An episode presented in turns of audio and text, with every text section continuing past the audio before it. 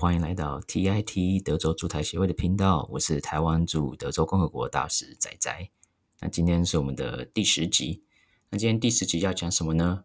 呃，我是要讲我在过去就是那个这一段期间，我去做 road trip 嘛，就去旅游。那我经过 San Francisco，所以今天我们是要讲加州 San Francisco 吗？呃，不是哦。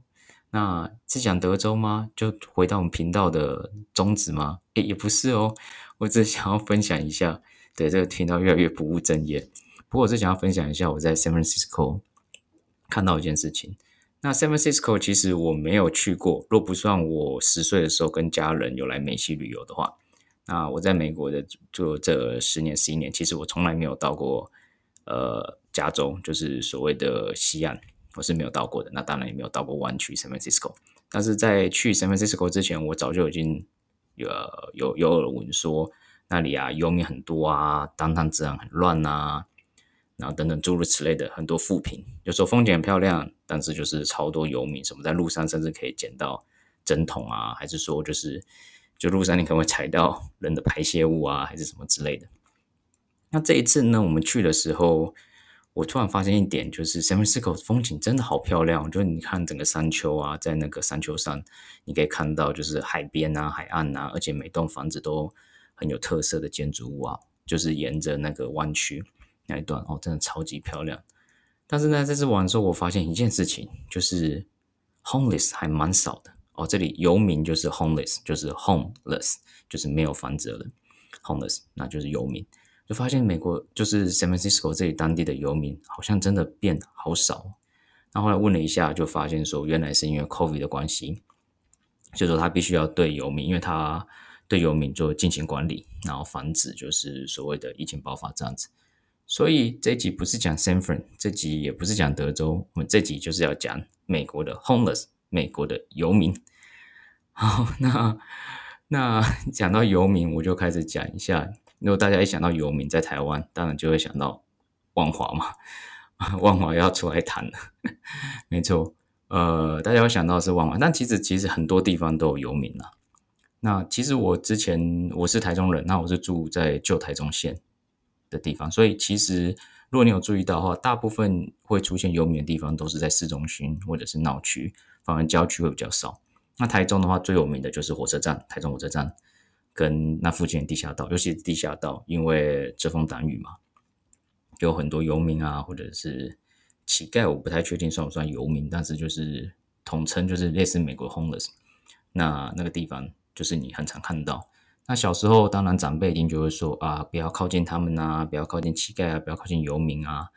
然后就是也不要把钱给他们，因为他们背后都是被很多黑道。挟持的啊，他们是什么赌博赌输的啦、被断手断脚丢在那边乞讨啊之类的，所以那时候看到游民都都会觉得有一点，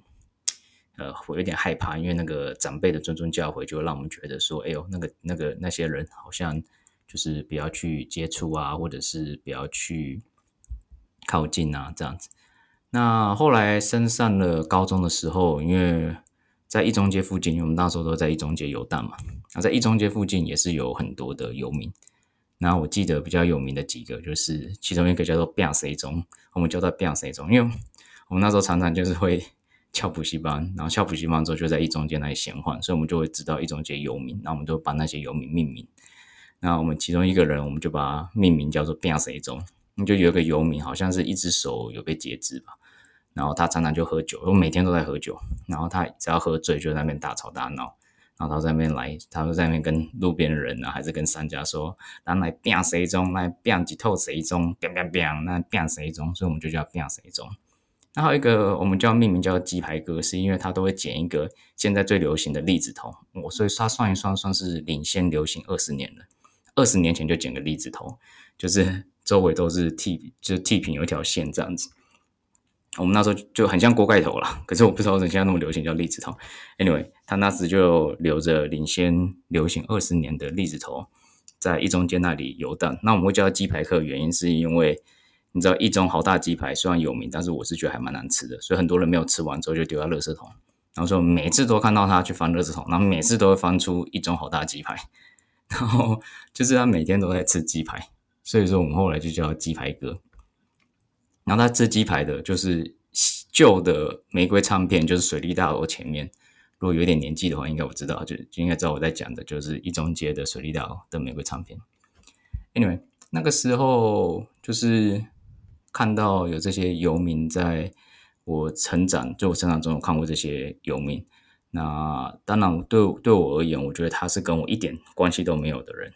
那我也不会特别说去关心他们啊，或者是同情他们，或者是甚至不会给钱，因为我脑袋中都是父母跟我讲的。哦，不要给他们钱啊，还是怎么样？然后时间继续往后流，流到二零一零年，那时候我是来到美国。那二零一零年的时候，我是先到奥斯汀。那奥斯汀，如果你们知道，奥斯汀也是在德州非常有名的游民聚集地。那因为这里奥斯汀相对其他城市来讲，它对游民是比较友善的。那当时来的时候，我真的有点吓到，因为台湾虽然说是有游民，或者说是。呃，像是乞丐，但是他们大部分都集中在市区，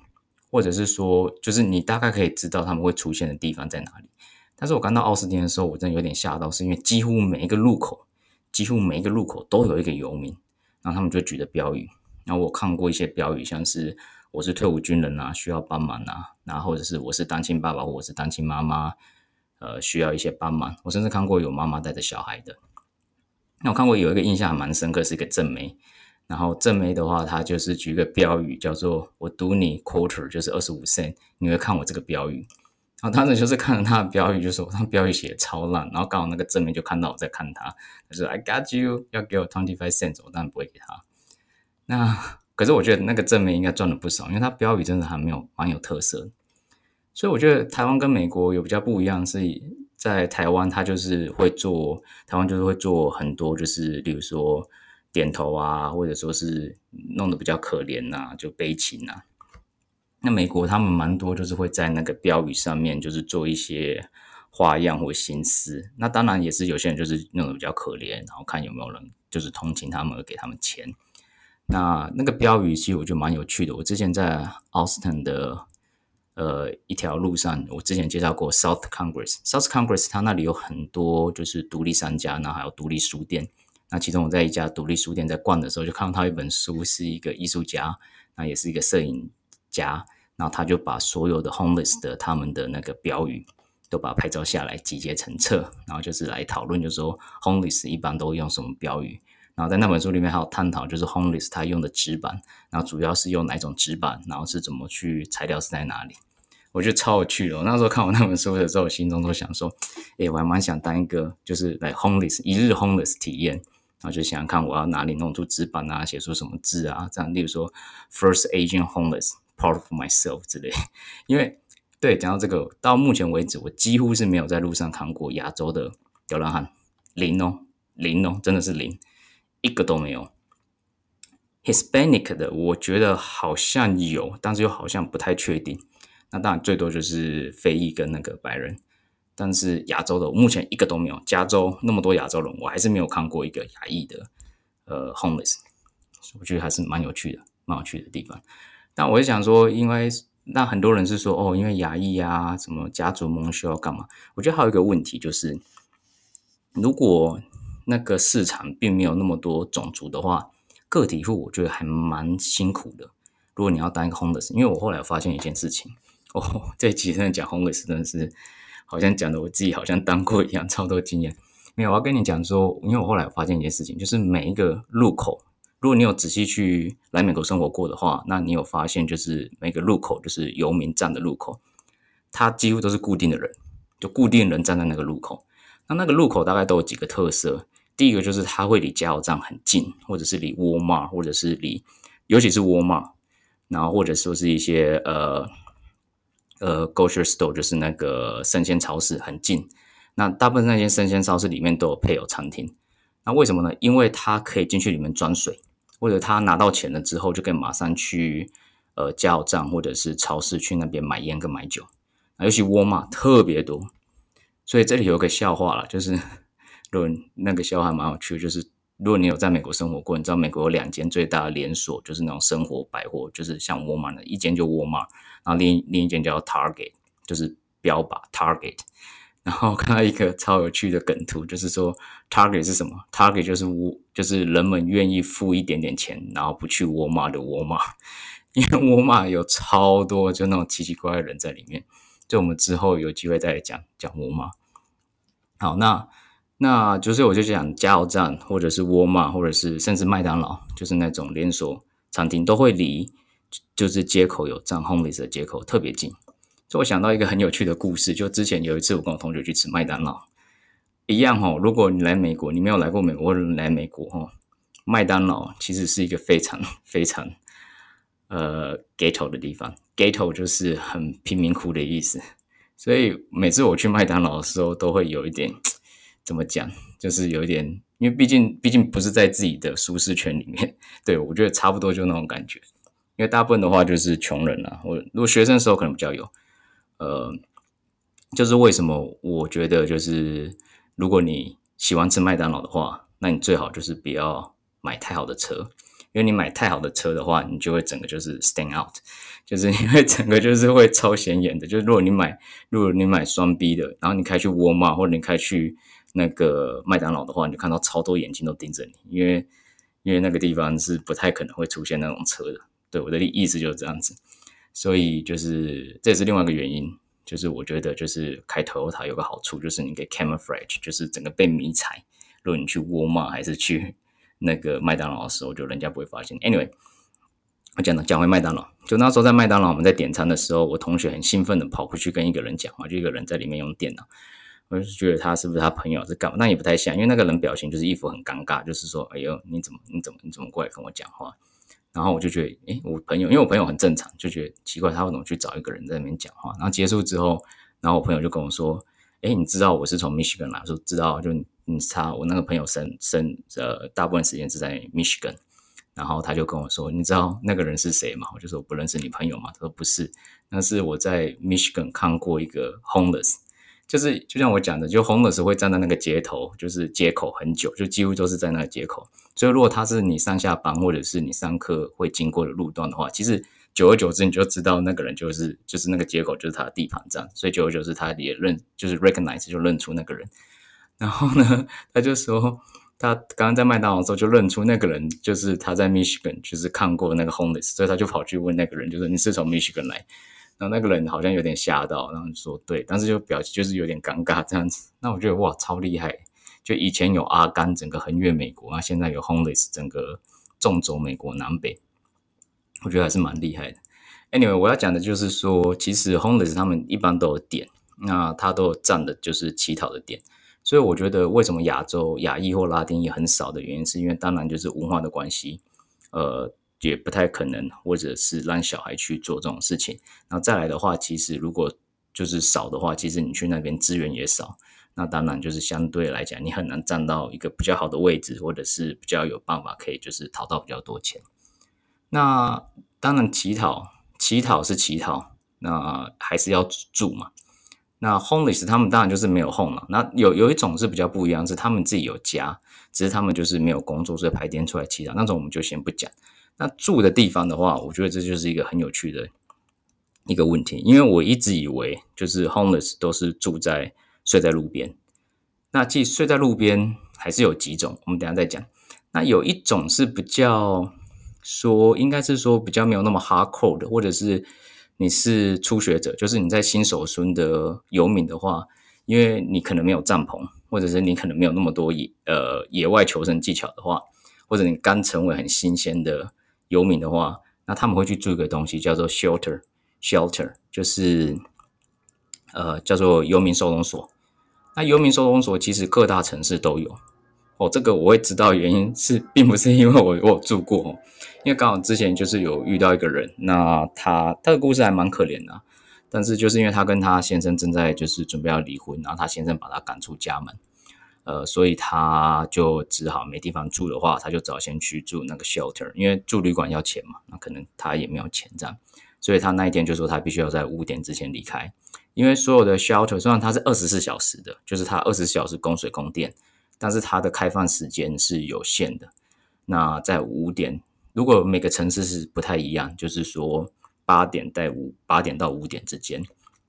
那就是有工作人员在那边帮你做一个登记，甚至发放给你食物，或者说是给你牙刷或者洗澡的用具，那他会在那边提供。那你要在五点之前到，然后他帮你做个登记，然后他 shelter 就会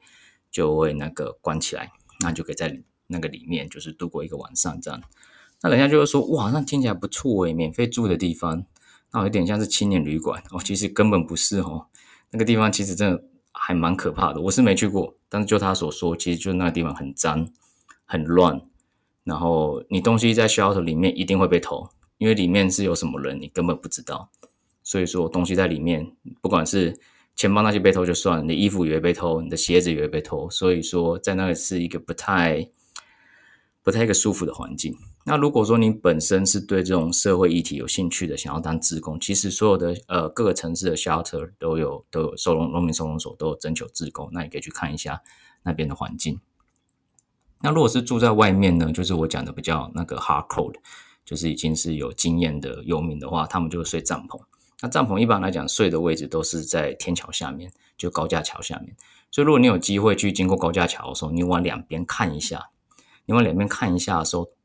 有一些你会看到有人居住过的痕迹，就有点像是穴居那种感觉。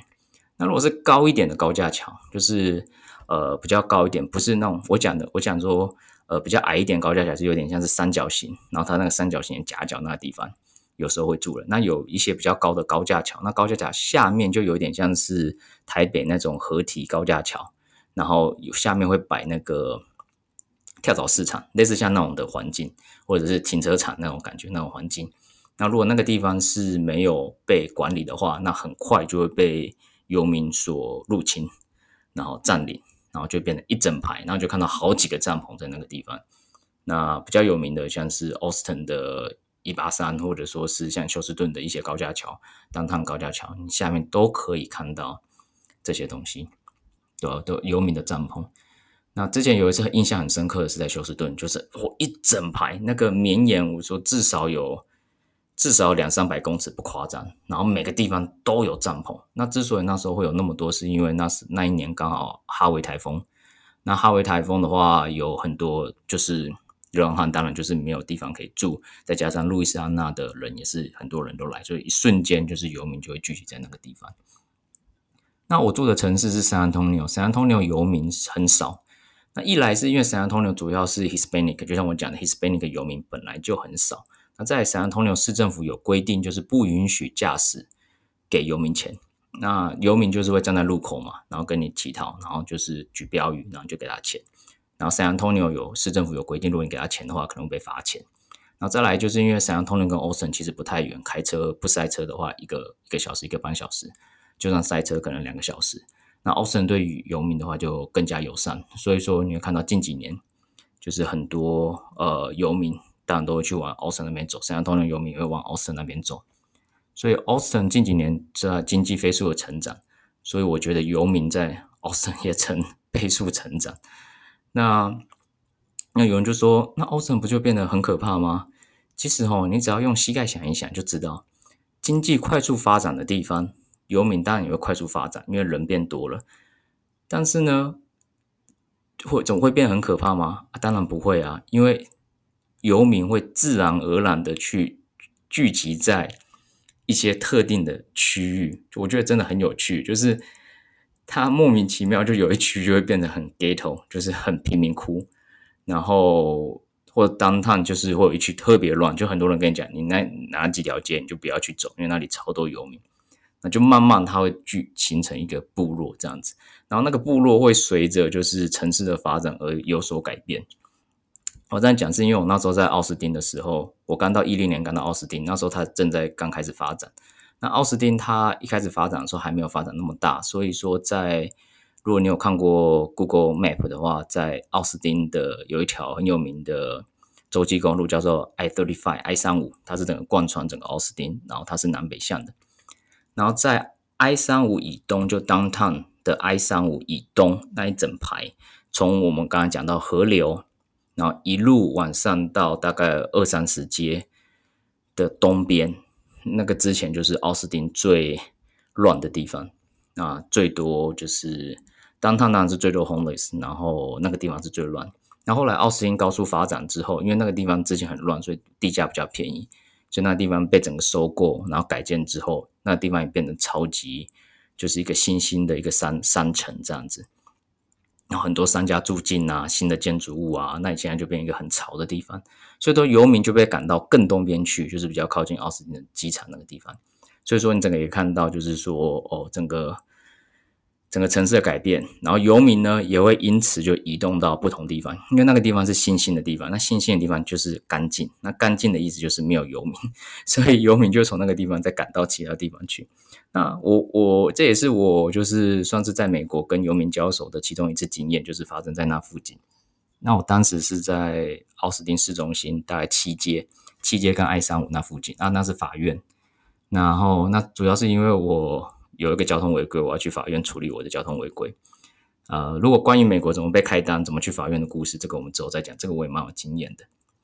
好，那时候就是我记得是二零一四年左右，一三年、一四年左右。然后那里就已经开始很漂亮咯，然后所以那个 homeless 就开始在市中心移动，或者说是那个地方，那个那个地方那时候超多超多 homeless。之前那个地方就是我讲的还没开发之前，homeless 还没有那么多。开发之后，就是因为变成新兴区嘛，所以 homeless 就会被集中在特定的一个几个地点。那我那地点是比较靠近 downtown，所以那个地点 homeless 特别多。然后我当时要停车嘛，就是停好法院前面停车场付费停车场。那我准备要下去付费的时候，就是车门要准备打开的时候，就有个大妈就敲我的门，就跟我说：“你知道这个停车场要付钱？”就是我说我知道。他说：“你有没有看到那个旁边那个加油站？旁边加油站有一个小空地，那个地方停车不用钱。”然后说：“哦，真的那么好？”我想说：“哎呦，怎么有个大妈那么好心这样子？”然后大妈就跟我说：“哎，那这样子我帮你省了停车费，那你是不是要给我几块钱？就是示意一下。”然后心里想说：“哇，我那么抠门的人，今天竟然破了我的金身。因为我就像我之前讲的，我是从来都不会给呃 homeless 钱的人，就是路美国路边的或者台湾的，我会买口香糖。我看到路边那种呃身心障碍的街头艺人，我也会给他们钱。但是我是不会给乞丐或者是游民或者是美国这边的 homeless 钱的。但是他那一次，哇，这个真的是。”强迫推销，诶，我完全就是被偷袭啊，直接被破防。然后我当时没有停到那个位置去，因为我心里想说，他是不是他是不是在那个位置有做下什么东西？然后我到时候停在那里，到时候遇到他要被他，就是他要跟我坑钱，还是到时候车子被拖掉走，还是怎么样？我也不知道。我就我就我就我就不敢停过去，我就还是停在原位，但是我还是给那个大妈钱，就刚刚把他打发走。就就像我讲的，就是。我会买口香糖啊！我看到路边有街头艺人，我会给他们钱。那是因为我自己本身哭点很低啦，就是我以为去让座啊，还是干嘛？但是就是我觉得我去帮助别人，或者是像是让座位啊、买口香糖，我觉得我好像有买口香糖这个也是有点 borderline 啊，就是一半一半。但是我觉得就是我之所以会想要去帮助人，是因为我觉得很爽。对，我没有什么什么胸怀大志啊，还是说什么有一种什么呃兼爱啊，就爱世人那种东西没有，我只觉得很爽，就是帮助别人当然很快乐嘛，对不对？但是因为从小的教育让我们觉得说帮助乞丐啊干嘛，好像并不是会让我们那么的快乐，所以我就觉得说，那我完全不想要帮他们，因为我觉得我就是我掏钱出来就很奶油，我就觉得哎呦很怪的感觉，所以说呢，我完全。不会想要拿钱给 homeless，因为我觉得不会开心。因为不管之前的教育也好啊，还是说怎么样，那在美国呢，当然就是你看到 homeless，你不给他钱就没有关系。但是有几个是比较特别的，算是属于被动，就你中了被动技能这样，他就会逼迫你把钱掏出来，就有点像是你踩到陷阱卡。第一个就是我刚刚的故事。那第二个的话，就是在路口的 homeless，他会帮你洗车窗。就是如果你有看过洗车，就是有一个就是有一根棍子，然后一边是海绵，然后一边另外一边是可以把水刮掉的。然后他会拿着那一根走在路上，然后去帮你洗你的车子的车窗。那那种就有点像是强迫强迫你，就是他算是帮你服务。如果你不给他钱的话，有些比较疯狂的，可能就是会拿这个敲你的车窗。我觉得还蛮可怕，尤其如果停红灯又等很久的话。那后来，呃，我朋友叫我用一招，就是你要么就跟他说你真的不要，就是挥手叫他，就是挥手叫他走开，就是你不要，就是很坚定的表情，或者是你直接就是用雨刷水，就你可以用雨刷水在那边刷，就是说你自己就用雨刷水刷了。那大部分他看到之后，顶多就是睡了几句就走掉了。那当然，你是说，如果如果说我不给他钱的话，会不会怎么样？是也不会怎么样，但是就是你心中有有点害怕。所以呃，就是像我讲的，就是你就可以用雨刷水，就是你用雨刷水喷上来，然后车车的雨刷自动刷，这个也算是一种拒绝的方法。我觉得这算是跟大家分享一下，跟大家分享一下。那我人家会觉得说，有些人他不想要给这些人钱，那有些人会觉得说，哦，那是因为他们咎由自取啊，那些 homeless 可能平常就是好吃懒做啊。或者是本来就有不良的习惯啊，所以说他们才变成 homeless。那很多人也会觉得说，其实政府也有给 homeless 很多的一些呃资源的管道或者救济的管道，例如说他们可以 shelter 让他们白吃白喝啊，还可以领补助啊。那为什么他们不努力一点呢？这就让我想到一个一个美国的一个单字，就是日常生活还蛮常见的一个单字，叫做 catch twenty two。catch 就是接到。Twenty two 就是数字 twenty two，二十二。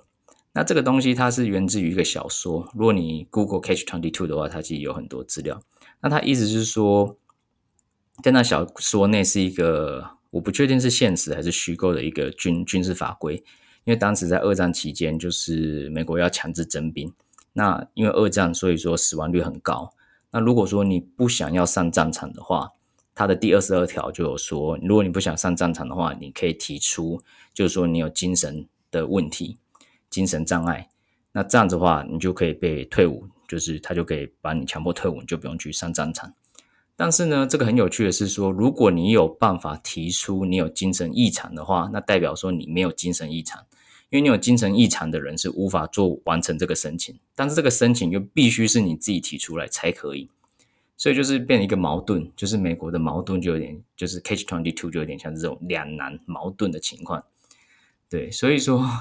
我的意思是说，如果 homeless 真的有办法有这样的想法，就是说，哦，我在 shelter 可以就是有免费的工厂，有免费居住，那我努力的工作，努力的存钱，存钱。戒掉那些不良的习惯，然后奋发向上，我就可以脱离 homeless。如果他有这个 concept 这种概念、这种想法，那他也是真的付诸行动去做的话，那他就不会成为 homeless 了。那他会成为 homeless 是因为他可能不管是精神上的疾病，或者是瞬间的，就是失去呃经经经济来源，然后导致心情低落、精神疾病，我们刚才讲的，然后再加上就是可能因为压力大的情况之下，染上毒瘾、酒瘾。那加上他们本身自己可能不管是小时候的经历，或者是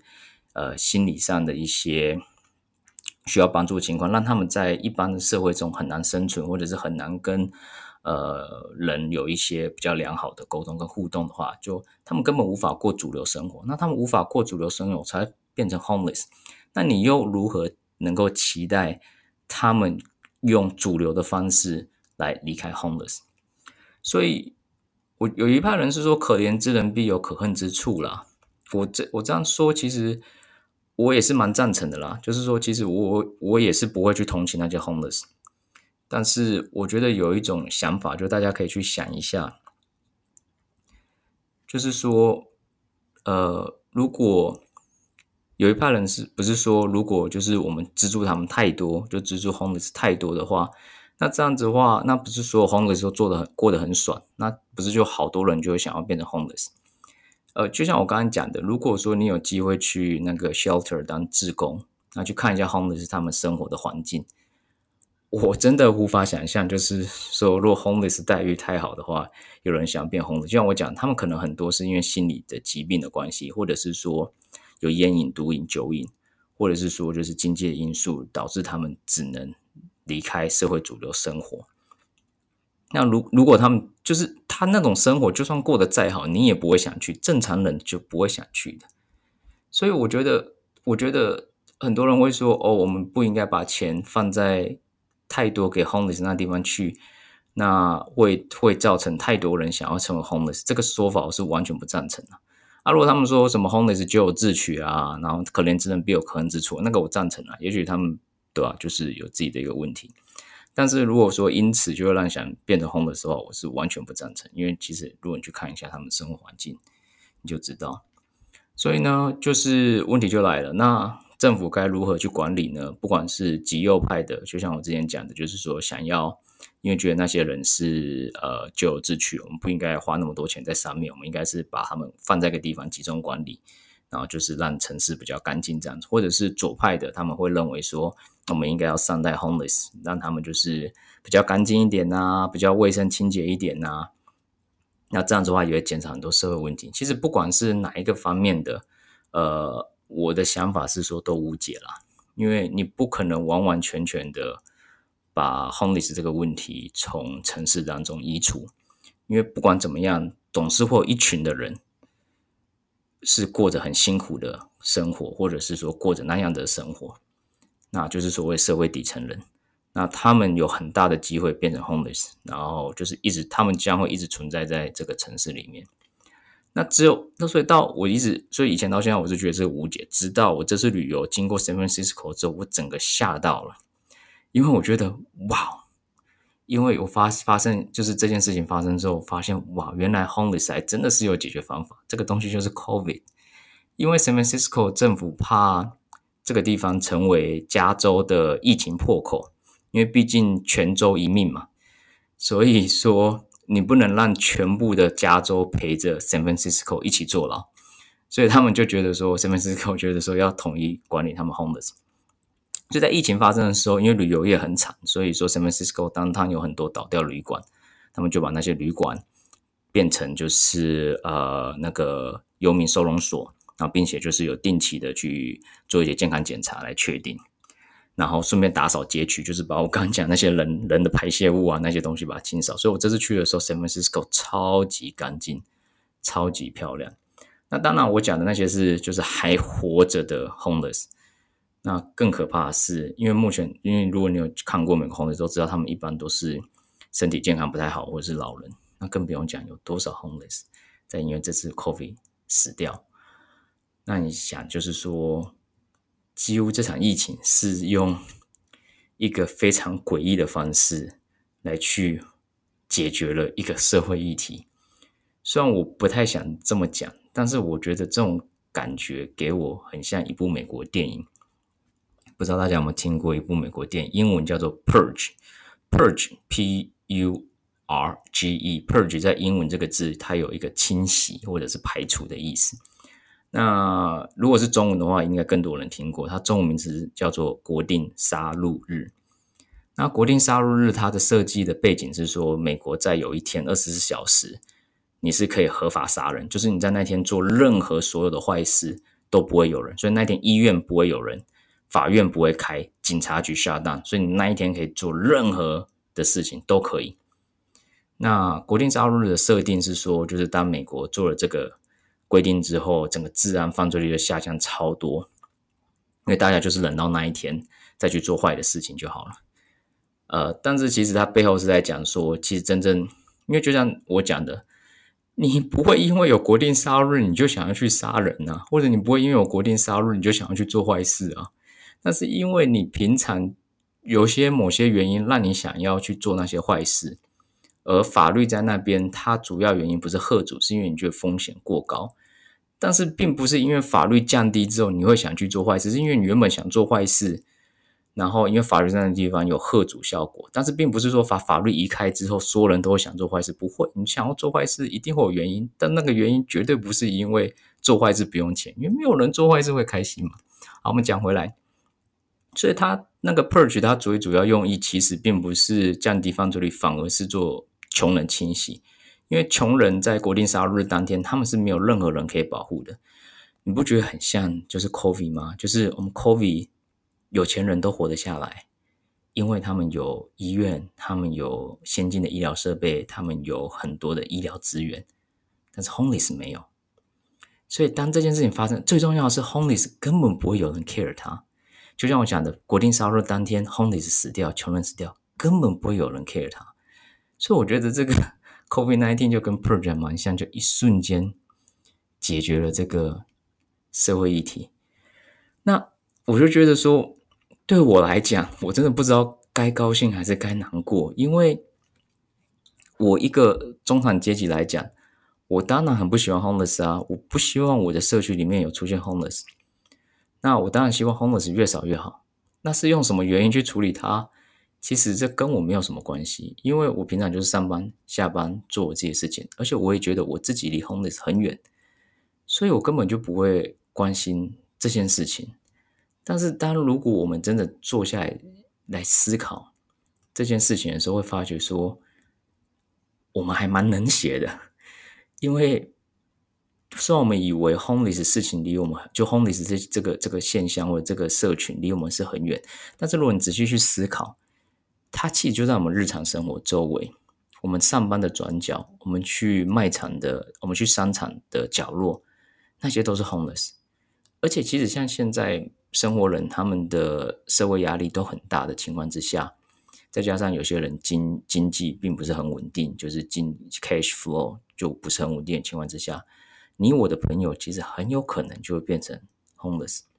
那在我们漠视 homeless 这个情况，然后并且他们所得到的一个社会资源那么少的情况之下，很难保我们的朋友或亲戚，或者是我们整个周围社区周围会不会变成一个很多的 homeless 居住，或者是说我们亲戚朋友就真的变成 homeless。那那个时候我们再来解决问题的时候，我都觉得有点。太晚了。当然我，我要写这个，并不是说要什么哦，我多么仁慈啊，还是说要为 homeless 发声。我只觉得说，我们是不是可以做一些些的改变？当然，我并不是说就是给那些游民钱啊，还是干嘛。我觉得我们能做的，也许是可以多关心一下整个城市，就是 City Hall，或者是整个州政府对 homeless 一个态度。不管是左派右派，我觉得应该多去了解。那你就会了解说，目前的 homeless 社群，他们是不是有得到足够的资源？那有什么是我们可以帮忙的？呃，或者是说，是不是有提供足够的，例如说戒烟戒毒的一个管道来去帮助 homeless，来确保他们可以呃跟我们一样是享受，就是一个人最该有的基本的一个生活权利。那同时呢，我们也多关心自己的朋友。那当然，并不是说是就单纯的给钱、出钱、出力，甚至我们可以有机会。如果你知道你朋友是属于那种 borderline 的，那也是可以像是提供一些戒烟戒毒的一些管道，或者提供他们一些心理咨商等等的帮助。那多关心朋友，我觉得这都是我们对 homeless 这个话题、这个议题，我们能做的一个地方。好，这里是 TIT 德州驻台协会，我是仔仔，那我们下集见啦。拜拜。